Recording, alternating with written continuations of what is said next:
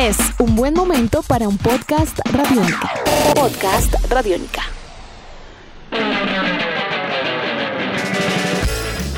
Al mejor estilo de una confrontación biológica de una película de ficción, la Bundesliga tiene listo y aprobado el protocolo sanitario para que vuelva a rodar la pelota en Alemania. Duchas separadas, hidratación personalizada y otros condicionantes harán del fútbol un deporte muy diferente al que conocemos. Así comienza Tribuna Radiónica. El protocolo, del cual ya han preguntado varias ligas de diversos deportes alrededor del mundo, fue elaborado por el Grupo Especial de Medicina Deportiva Task Force Medicine y consta de 51 páginas en total. En ellas se establecen todos los procedimientos que abarcan la realización de un partido de fútbol, desde la salida de los equipos de los respectivos hoteles hasta la realización y la finalización de los partidos. Para empezar, y para poner un poco en el contexto a la gente, recordemos que ya el gobierno alemán, de la mano de Angela Merkel, aprobó el regreso del fútbol profesional de primera y segunda división, el cual está pactado para el 16 eh, de mayo. Y bueno, todo esto también con base en eh, el protocolo minuciosamente revisado por el gobierno alemán que presentó la Bundesliga para su respectiva aprobación. Varios de estos puntos son importantes para revisar. Por ejemplo, y para empezar, no más de 300 personas pueden estar en el estadio el día del partido. Los equipos, si quieren hacer el calentamiento en la cancha, no podrán coincidir en los túneles de acceso al gramado. Esto aplica también al término del partido. Al término del compromiso sale un equipo primero y luego sale el otro. Un momento icónico de cada partido, ritual si se le quiere llamar de ese modo, como lo es el de la foto de los equipos al saltar al terreno de juego, va a desaparecer y en los bancos de suplentes, por ejemplo, al igual que en los vestuarios, debe haber un espacio libre de por medio entre los jugadores y miembros del cuerpo técnico. Esto también forma parte un poco acerca del distanciamiento social que se debe tener si por eh, motivos de fuerza mayor tienen que estar cerca los unos de los otros. Cada estadio va a tener que ser dividido en tres zonas. La zona 1 del estadio corresponde a la cancha, el túnel y los vestuarios. La zona 2 hace referencia a las tribunas y las áreas de prensa y la zona 3 a los alrededores del escenario deportivo como tal. En cada una de estas zonas no podrá, por ningún motivo, haber más de 115 personas, independientemente de, la labor que estén desempeñando. Se prevé, en ese orden de ideas, que por ejemplo en, la materia periodística no habrá más de 10 corresponsales, periodistas deportivos acreditados por partido y las conferencias de prensa post juego al término del mismo van a ser virtuales. No habrán zonas mixtas ni tampoco la posibilidad de tomar cualquier clase de registro videográfico, sonoro y demás.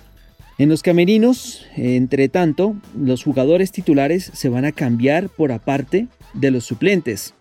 Dice el protocolo que podrán usarse duchas pero de manera individual para evitar que el vapor funcione como posible conductor del virus a personas externas al vestuario y también con motivo de toda esta pandemia, las zonas húmedas van a ser clausuradas, el jacuzzi y todo tipo de por ejemplo, de piscina de hielo y demás, bueno, no van a poder hacerse en el estadio y tendrán que hacerse rigurosamente en el hotel o sitios de concentración.